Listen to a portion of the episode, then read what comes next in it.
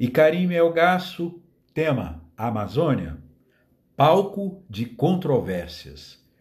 A Amazônia é o maior bioma que nós temos no planeta, a floresta amazônica. Muitas plantas ainda não foram catalogadas.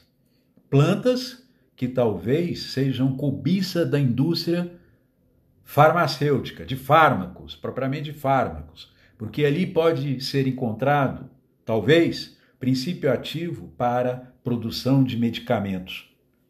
E além disso, a floresta também tem no seu solo, subsolo, riquezas ainda desconhecidas.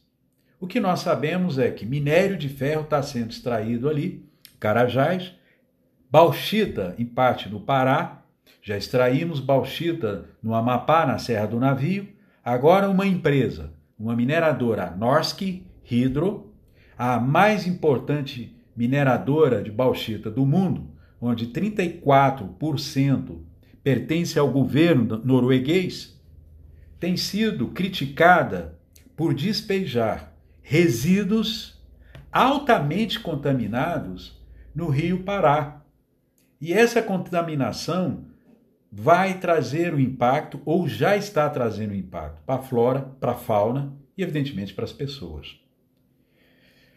Para a gente elucidar isso, recentemente, um grupo de moradores daquela região entrou com um pedido uh, desse escândalo ambiental no Tribunal Internacional da Holanda, que busca a indenização ou talvez a eliminação inadequada desses resíduos tóxicos jogados pela natureza ali naquela região. Os moradores locais dizem que a bauxita, chumba e alumínio deixaram os rios da região totalmente vermelhos, e isso, evidentemente, que impróprios para o consumo humano.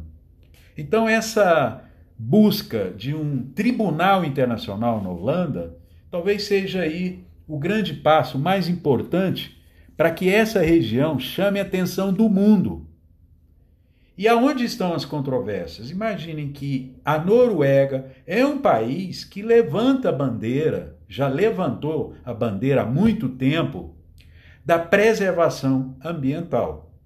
Tanto assim que em 1983, na Assembleia Geral da ONU, surgiu o que nós chamamos de nosso futuro comum.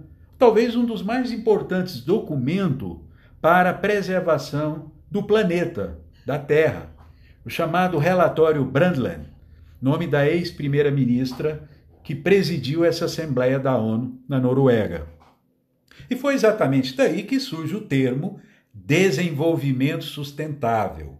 O desenvolvimento sustentável a partir daí começou a fazer parte de planos de governo, planejamento estratégico de governo, planejamento estratégico de empresas passou a ser um tema muito estudado e um termo empregado em todas as áreas, praticamente todas as áreas da ciência, mundo afora, em diversas universidades. Então, a partir dessa época, o desenvolvimento sustentável passa a ter um papel importante. Pois bem, mas é a Noruega, que, aliás, deve-se citar ainda, que é um país que concede auxílio anual para o Fundo da Amazônia, em torno de 130 milhões de reais anuais. E, aliás, suspendeu agora porque o governo da Noruega recentemente criticou o governo brasileiro por não dar atenção ao desmatamento naquela região. Desmatamento, em parte, para abertura de pastos. Sabe-se que para criar gado solto, como o Brasil faz isso de uma forma muito comum, é tradição no Brasil, a carne que vem, então, dessa região basicamente fornece, eh, atende os mercados uh, chinês e europeu. E com certeza já está tendo problemas exatamente porque a Noruega já levantou o primeiro obstáculo.